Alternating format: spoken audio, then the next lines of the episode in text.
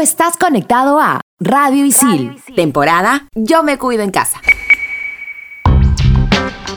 Bienvenidos a un episodio más de Expansión Geek, temporada Yo me cuido en casa por Radio Isil. Yo soy Joker Arciniega, el payaso serio, y en este programa te contaremos todo sobre Mutant Year Zero. Te saluda Militza, conocida como It's Mili Militza, y te tenemos preparado un top 10 de los mejores mutantes de la historia. Hola marcianitos, yo soy Sam, más conocida como Sammy la Tortuga, y en este programa te contaremos toda la info sobre la Nintendo Switch. Manda partida. Level 1. Hadouken! Monster kill! Level 2. Oculus Repairer. Fatality. Level 3. His name is John C.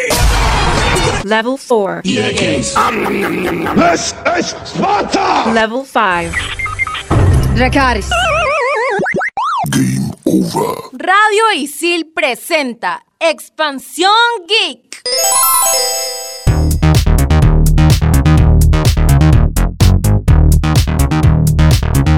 Mutant Year Zero Road to Eden es un juego de rol táctico con una perspectiva isométrica basada en el juego de rol de mesa Mutant Year Zero, donde podremos explorar y recolectar desechos para comprar equipos nuevos y herramientas. La historia nos coloca en un mundo post-apocalíptico donde hubo un estallido de peste roja y una guerra nuclear, extinguiendo a la mayoría de la población y mutando a los que quedaron. Fue desarrollado por el estudio sueco The Bearded Ladies y publicado por Fancom. Está disponible para PC, Windows, PlayStation 4 y Xbox One desde diciembre del 2018 y fue relanzado para Nintendo Switch en julio del 2019. Navegaremos en este mundo virtual con tres personajes. Dux, un pato híbrido equipado con una ballesta de largo alcance. Selma, una humana mutada, experta en explosivos. Y Bormin, quien maneja varias armas. Cada uno de ellos tiene sus propios ataques dependiendo de su mutación y van subiendo de nivel conforme avanza el juego, desbloqueando muchas más armas. Además contamos con dos personajes adicionales que son reclutables durante las partidas. Este juego tiene dos modalidades. Una es la exploración en tiempo real y la otra son los combates basados por turnos. Esto quiere decir que cuando tú terminas el ataque, a tu contrincante recién le toca contraatacar. Adicionalmente, cuenta con una expansión llamada Seed of Evil, la cual podemos comprar para ampliar la historia y el área del juego, incluyendo también actualizaciones en algunas habilidades, equipos avanzados y un nuevo personaje. En mi opinión, la ambientación post-apocalíptica le juega muy a favor debido a que la tendencia más o menos se ha vuelto por ahí en los últimos años y al darnos un mundo de escombros con gran crisis económica, armas nucleares y fuertes cambios climáticos sumándole la enfermedad que rodea este escenario, lo vuelve un juego muy atractivo, que a pesar de parecer cliché a simple vista, se vuelve intrigante conforme vas avanzando en la campaña atrapándote para descubrir cómo termina. Sin embargo, en los puntos de mejora tenemos el sigilo que no nos ofrece muchas posibilidades más que el de emboscar a los enemigos,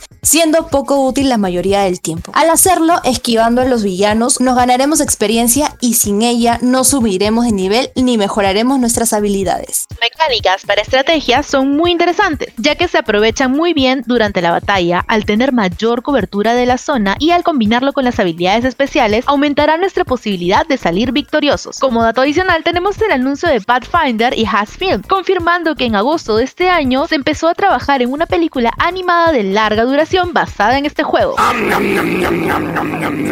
Expansión Geek. Y aunque está bueno meterle sus partiditas antes de ir a dormir, recuerda que es vital dejar a un lado nuestros equipos y tomarnos un respiro, especialmente cuando vamos a descansar. Hay que dejar a nuestro cerebro y nuestros ojos que relajen para no perder energías y poder seguir jugando y haciendo todas nuestras cosas. ¿Y ustedes, chicas, cómo llevan el tema de los dispositivos a la hora de dormir? Uy, Joker, te cuento que yo a veces me olvido de verdad. Entre la pulsera y el celular, últimamente no he estado descansando bien porque suena por trabajo o por otros proyectos o también para las tareas ¿no? Pero créanme que hago lo posible por desconectarme para sentirme verdaderamente descansada al día siguiente. Me pasa lo mismo que a la It's Mili Militza. Pero ahora chicos, con respecto a la recomendación que nos da el Joker y por el lado más científico y argumentando nuestra postura para que no crean que a nuestro equipo de investigación, de producción, de expansión geek se le ocurrió esta recomendación de la nada, resulta que producimos la hormona melatonina que es la encargada de promover el sueño. Entonces, nosotros estamos así a oscuras y al ver la luz intensa antes de dormir, nuestro cerebro interpreta esa luz blanca como que comienza el día. O sea, piensa que estamos de día y por eso tiene que mantenerse activo cuando no es así porque ya tienes que alistarte para descansar. El cerebro se mantiene en alerta, ¿no? Disminuyendo la segregación de esta hormona y a veces tenemos insomnio. Y no solo esto, esto aplica también para todas las pantallas y la solución es no usar el celular o cualquier otro equipo con una pantalla LCD. Y obviamente cuando es de noche usar el modo nocturno, que le da un color más cálido en la pantalla, no sé si lo han probado, pero es muy recomendable. Así que ya lo saben, esta es la recomendación de Expansión Geek. Recuerden chicos descansar bien, no vaya a ser que te conviertas en un mutante. Y hablando de mutantes, en el siguiente bloque hablaremos del top 10 de mutantes. Estás en Expansión Geek temporada Yo me cuido en casa por Radicil. Trabajos, exámenes, clases remotas y nuestra nueva vida en casa. Estación Isil. Estrenamos los jueves. Estos son los archivos G12235.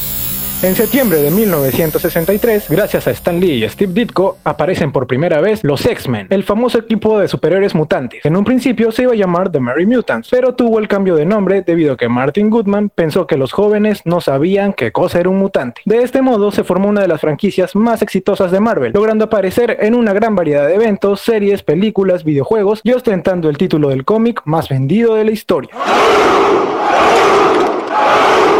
Expansión Geek.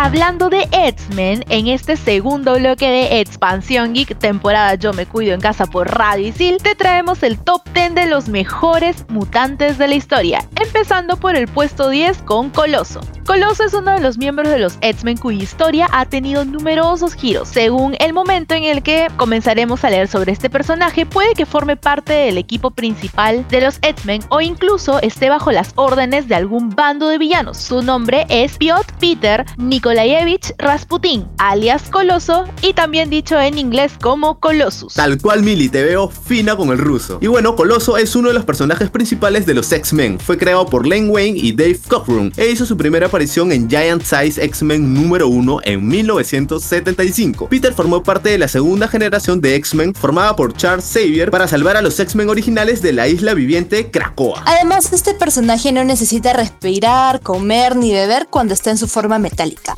Es capaz de soportar temperaturas extremas y tiene la capacidad y resistencia sobrehumana. También aumenta su altura, peso y constitución. Y la verdad, chicos, yo quisiera tener todos esos superpoderes. En el puesto 9 tenemos a la Bruja Escarlata. Wanda Maximoff es uno de los pocos mutantes que no ha hecho parte de los X-Men. Por su parte, fue miembro de los Vengadores. En su pasado fue villana, haciendo que varios héroes murieran, y es considerada una de las superheroínas más poderosas del universo Marvel. El personaje apareció por primera vez en X-Men número 4 en 1964 y fue creada por el famoso y gran Stan Lee y Jack Kirby. Ella es la hija de Magneto, la hermana melliza de Quicksilver y la media hermana paterna de Polaris. Como sabemos, tiene habilidad de manipular la probabilidad a través de sus hechizos, a menudo manifestándolos a través de esferas maléficas o rayos maléficos de color rojo. Estos hechizos son de un alcance relativamente corto y se limitan a su línea de visión. Exacto, es increíble. Además, chicos, ¿sabían que se cree que fue creada por petición de la hija de Stan Lee, la cual a sus 14 años se encontraba sufriendo los problemas de depresión y automutilación? Por lo que Stan Lee decidió crear esta heroína para que fuera dirigida a la población femenina que sufre este problema. Por esa razón es que la bruja escarlata aparece por primera vez en los cómics como una adolescente de 16 años que estaba sufriendo este síndrome de depresión. Por esa razón creo que amo cada día más a la bruja escarlata. Es mi favorita, en verdad, es mi favorita. Continuando con el top tenemos a Es considerado uno de los mutantes más poderosos y cabe destacar que no puede morir. Ojo, solo si lo atacan con poderes cósmicos, ahí sí puede morir. El hombre de hielo, interpretado por Robert Bobby Louis Drake, es un superhéroe miembro original y vigente de los X-Men. Creado también por Stan Lee y Jack Kirby, apareció por primera vez en John Kenny X-Men número 1, publicado en septiembre de 1963. Bobby Drake nació con el poder mutante de congelar la humedad en el aire. Es un mutante con un destacado poder para producir un frío intenso que se convierte en formas de hielo y posee la capacidad mental de crear formas heladas en cualquier cosa que imagine. Con frecuencia proyecta el frío de sus manos en forma de rayos helados que pueden encerrar a un enemigo en un bloque de hielo en cuestión de segundos. Puede que el más ingenioso y popular de todos sus poderes sea su capacidad de crear una especie de puente helado por el cual se desliza. Tal cual, y es uno de los poderes que más ha hecho referencia en diferentes películas, series y todo tipo de contenido. Y por otro lado tenemos a Bestia. Bestia ha sido uno de los mutantes más queridos por el público, tanto por sus apariciones en cómics como en películas. Este personaje ha tenido historias muy interesantes, siendo parte de diferentes equipos como los X-Men, los Vengadores, ya conocidos, y los Defensores. A lo largo de la historia, Bestia sufre transformaciones progresivas de su fisionomía, ganando de forma permanente características físicas cada vez más bestiales. Estas incluyeron piel azul y rasgos felinos en su primera transformación y rasgos simiescos en su última transformación. A pesar de su aspecto inhumano, es un hombre brillante en las artes y la ciencia. Es una autoridad mundial en la bioquímica y la genética. Es el médico de los X-Men y el instructor de matemáticas y ciencias en el Instituto Xavier, la sede de los X-Men y una escuela para jóvenes mutantes. También es un activista político mutante luchando contra sus sentidos bestiales y es un miedo al rechazo social. Bestia dedica sus dones físicos y mentales para crear un mundo mejor para el hombre y el mutante. También tiene un ingenioso sentido del humor. Y en el puesto número 6 tenemos al Profesor X, uno de los más grandes de todos los mutantes, por no decir el más importante, Charles Francis Xavier, también llamado Profesor X. Es el fundador y líder de los X-Men de Marvel Comics. Fue creado por Stan Lee y Jack Kirby y apareció por primera vez en el número 1 de la colección de cómics Uncanny X-Men Volumen 1 en septiembre de 1963. A lo largo de la mayoría de su historia, Xavier es parapléjico. Cuenta con la mente mutante más poderosa del mundo. Como telépata que es, Xavier puede leer, controlar e influir en la mente humana. Es un genio científico con la habilidad sobrehumana para absorber información, siendo además una autoridad líder en genética, mutación y poderes psiónicos. La misión de Xavier es promover la afirmación pacífica de los derechos mutantes, mediar la coexistencia pacífica entre mutantes y humanos y también proteger a la sociedad de los mutantes peligrosos, incluyendo a su viejo amigo Magneto. Para lograr su objetivo ha fundado la escuela Xavier para jóvenes talentos, para enseñar a los mutantes a explorar y controlar sus poderes. Además, sus estudiantes lo consideran un visionario y a menudo se refieren a su misión como el sueño de Xavier. Su primer equipo o su primer grupo de estudiantes fueron los X-Men originales, los que conocemos. Patrick Stewart es el actor que lo interpreta en las películas del año 2000,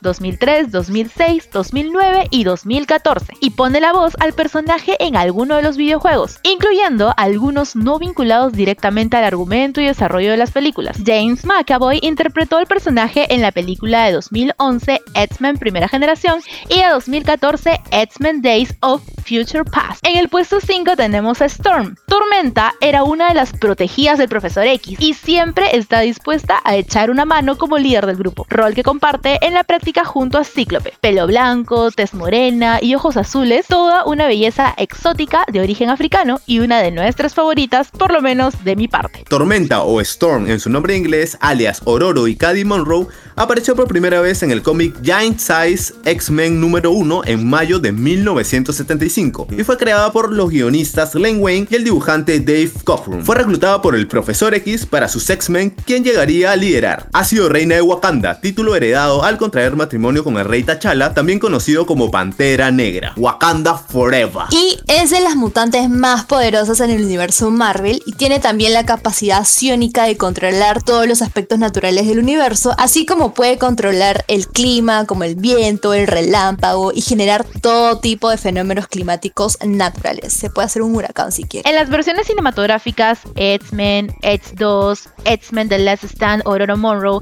y X-Men Días del Futuro Pasado, fue encarnada por Halle Berry. En la película X-Men Apocalypse es interpretada por la actriz Alexandra Shipp como parte de los jinetes del apocalipsis como hambre. Al final, se une a los X-Men. Cyclops o Cíclope en el puesto número 4. El primer X-Men de Charles Xavier, Scott Summers, es conocido tanto por su personalidad seria como sus poderosas explosiones ópticas. Rescatado por Xavier y elegido para liderar la primera encarnación de héroes del equipo. El mutante conocido como Cyclops es el epítome del desinterés, demostrando una y otra vez que los buenos líderes lideran a través del ejemplo. La historia de Cíclope ha sido objeto de varias revisiones tanto grandes como pequeñas. Todo se origina cuando Scott Summers quedó huérfano después de ver a sus padres morir en un accidente aéreo donde Scott y su hermano Alex fueron los únicos sobrevivientes. Padres habían colocado a los dos niños en el único paracaídas disponible y los obligaron a saltar desde el avión justo antes de estrellarse. Los niños se convirtieron en pupilos del Estado y fueron separados. Cuando los poderes de Scott se manifestaron sin control, él escapó del orfanato y se quedó deambulando por ahí antes de ser adoptado por el profesor X.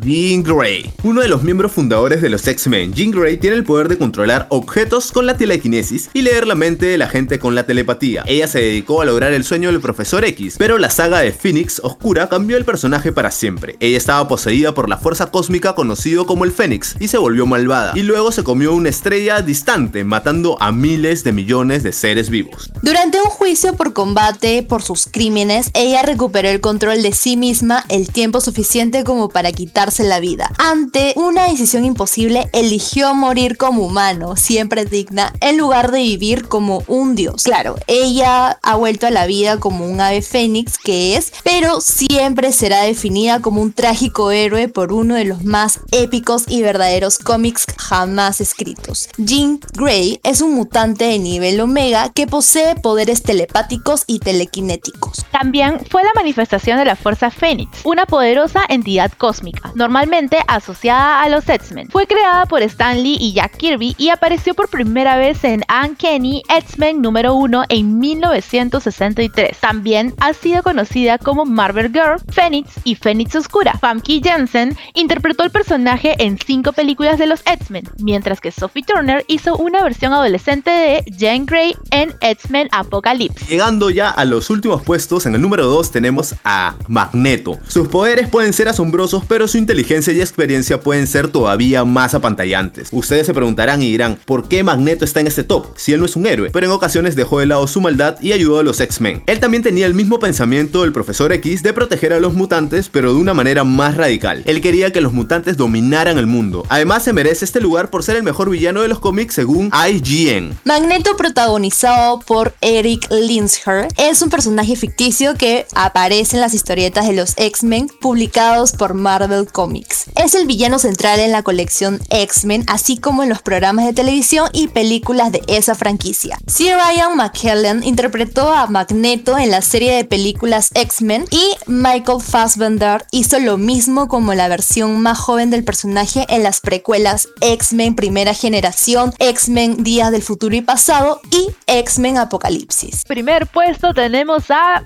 Wolverine. Es el mutante más carismático y atractivo por decenas de razones, destacando la de su gran poder de regeneración acelerada y fuerza sobrehumana. Cuenta con un esqueleto cubierto de adamantium que tiene garras incluidas. Logan suple su escasa altura con fuerza, valentía y lucha hasta la última gota de sudor contra quien se ponga por delante y claramente se lo merezca. Él no deja nunca a nadie colgado porque a pesar de su brutalidad salvaje, guarda un pequeño corazón de oro que cuesta encontrar a veces, pero que de tener lo tiene. Wolverine, cuyo nombre de nacimiento es James Hudson Howlett, conocido también como James Logan o simplemente Logan, es miembro de los X-Men. Él es uno de los personajes más conocidos del universo Marvel. Fue creado por Len Wayne, Herb Trimp y John Romita Sr. Su primera aparición la realizó dentro de las páginas del número 180 del cómic The Incredible Hulk en octubre de 1974, aunque su presentación formal fue en el número siguiente por descuido del guionista, el número 181 en noviembre de 1974. Finalmente,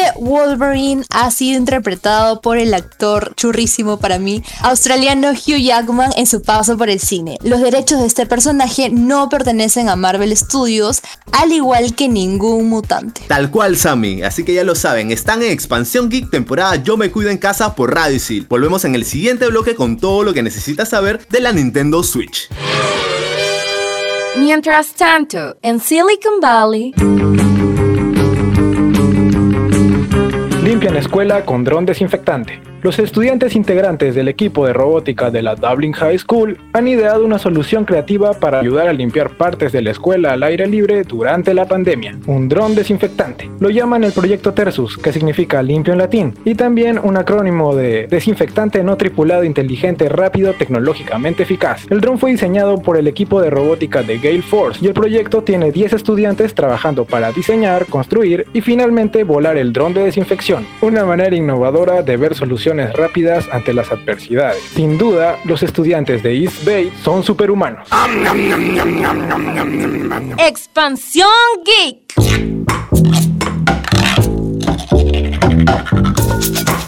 Estamos en Expansión Geek temporada Yo me cuido en casa por Radicil. Y continuando con la temática del día, les contaremos sobre un dispositivo que ha revolucionado la industria de los videojuegos. Una consola que mutó para convertirse en un híbrido entre portátil y sobremesa. En Expansión Geek les presentamos la Nintendo Switch. Sí, es Sammy. La Nintendo Switch es una consola de videojuegos perteneciente a la octava generación, desarrollada por la Gran N. Es la sucesora de la Nintendo Wii U y su fecha de lanzamiento fue el 3 de marzo del 2017. Esta es la primera consola de arquitectura híbrida del mercado. Y se considera a la Nintendo Switch una consola híbrida debido a que puede ser utilizado de dos maneras. La primera es portátil. La consola de por sí funciona como una tableta, la cual lleva los controles llamados Joy-Con aéreos a ambos extremos, los cuales pueden ser extraídos para ser usados de manera inalámbrica. Y en su forma de sobremesa, con ayuda de una base a modo de pedestal, se puede conectar vía HDMI a un televisor y se puede jugar con un Joy-Con. O también puedes sincronizarlo por un mando Switch Pro Controller, el cual no viene incluido con la consola, pero puedes adquirirlo para obtener un mejor agarre ergonómico. Nintendo usaba discos para distribuir sus juegos con la consola Wii U,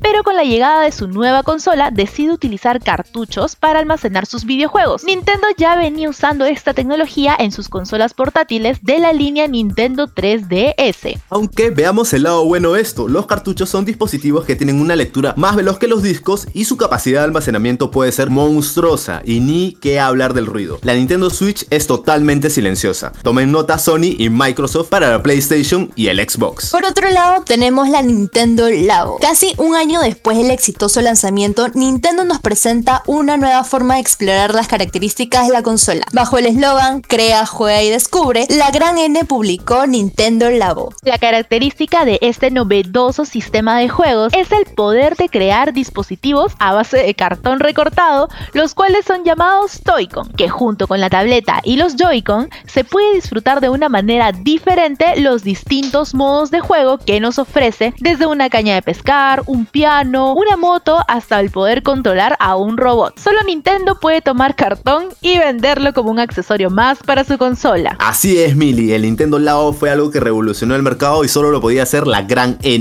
Por otro lado tenemos a Switch Lite. A pesar de que la Nintendo Switch de por sí es una consola que se puede utilizar de manera portátil, Nintendo lanzó su nueva línea de consolas Nintendo Switch Lite, una versión más compacta que puede ser llevada en el bolsillo, incluye todas las características de la Nintendo Switch clásica, a excepción de que los Joy-Con vienen integrados con la pantalla, o sea, no se pueden separar como en la consola original. Además de que solo se podrán usar cartuchos de juegos compatibles con esta versión portátil. Finalizar tenemos la eShop y los mejores videojuegos. Para disfrutar del catálogo de juegos que ofrece Nintendo como una consola híbrida, además de los cartuchos, tenemos la opción de poder adquirirlos en una tienda virtual llamada eShop, donde podemos adquirir su contenido de manera digital descargándolo directamente a nuestra consola. Para poder jugar los juegos online, al igual que PlayStation y Xbox, Nintendo tiene el servicio llamado Switch Online, el cual tiene un costo aproximado de 20 dólares por todo un año. Algo de lo que Nintendo puede jactarse y siempre ha hecho bien es que tiene los mejores juegos exclusivos de contenido familiar. Aquí en Expansión Geek te damos la lista de los mejores juegos de Nintendo Switch y toma nota. Mario Kart 8 Deluxe, Super Smash Bros. Ultimate, Pokémon Escudo y Espada. Tenemos también Super Mario Odyssey, Splatoon 2, Super Mario Party y Fire Emblem Three Houses. Dragon Quest 11. Echoes of an Elusive Age, el ganador del GOTY 2017 The Legend of Zelda Breath of the Wild, el nominado al GOTY 2020 Animal Crossing New Horizons y otros nominados al GOTY 2020 como Hades. Grandes clásicos del pasado evolucionaron para acompañar a las generaciones del futuro. Nintendo siempre nos cautiva con un golpe directo a la nostalgia, así que no dudes en competir en unas carreras con Mario Kart o batirte a duelo empujando a tus contrincantes en Smash Bros, blandir la espada maestra en Hyrule o liberar al reino champiñón con ayuda de Mario.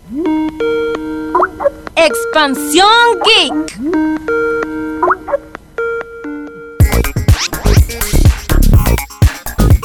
Y bueno, hemos hablado de muchos superhéroes al servicio de la ciudadanía, pero también existen unos que velan por intereses propios. Mm, no sé a quiénes me recuerdan. Me refiero a The Boys. ¿Y qué es eso, Sam? Está ambientada en un universo donde los superhéroes trabajan para una poderosa corporación, Buff International, quienes los comercializan y monetizan. Aunque fuera de sus personajes heroicos, la mayoría abusa de sus poderes en vez de dedicarse a hacer el bien. La serie se centra en dos grupos, los Siete, que es el principal equipo de superhéroes de Buff International, y The Boys, quienes buscan derribar a Buff y a los superhéroes corruptos. ¿Por qué verla? Bueno, principalmente por la actuación de Carl Urban como Billy Butcher, quien es Eomer en El Señor de los Anillos. También por el personaje de Homelander, que al principio es presentado como una mezcla de Superman y el Capitán América. Pero en el transcurso se va descubriendo que este mayor héroe nacional es la mayor amenaza de la humanidad. Además por su visión sobre el mundo de las celebridades y diversos problemas sociales. Porque es una serie inesperada, divertida, épica, que te hará ver a los superhéroes de una manera poco antes vista, haciéndote pensar que si en verdad quisieras tener a seres superpoderosos rondando el mundo. Además, la serie no es apta para todos ya que contiene mucho humor negro y varias escenas sangrientas y violentas. Y ahora ustedes se preguntarán, ¿y en dónde la puedo ver? Y eso es simple, sobrino, en Amazon Prime Video. Y bueno, gente, eso ha sido todo en el episodio de Expansión Geek temporada Yo me cuido en casa. Se despide It's Mil Militza y recuerda que siempre es bueno desconectarte de tu celular por momentos, más aún cuando es momento de descansar. Sammy la Tortuga se despide y recuerda que si te gustan las historias de mutantes, puedes meterle unas partiditas y darle la oportunidad a Mutant Year Zero. Por aquí Joker y vean The Boys para que sepan quiénes son los héroes y quiénes son los villanos. Adiós. Bye bye.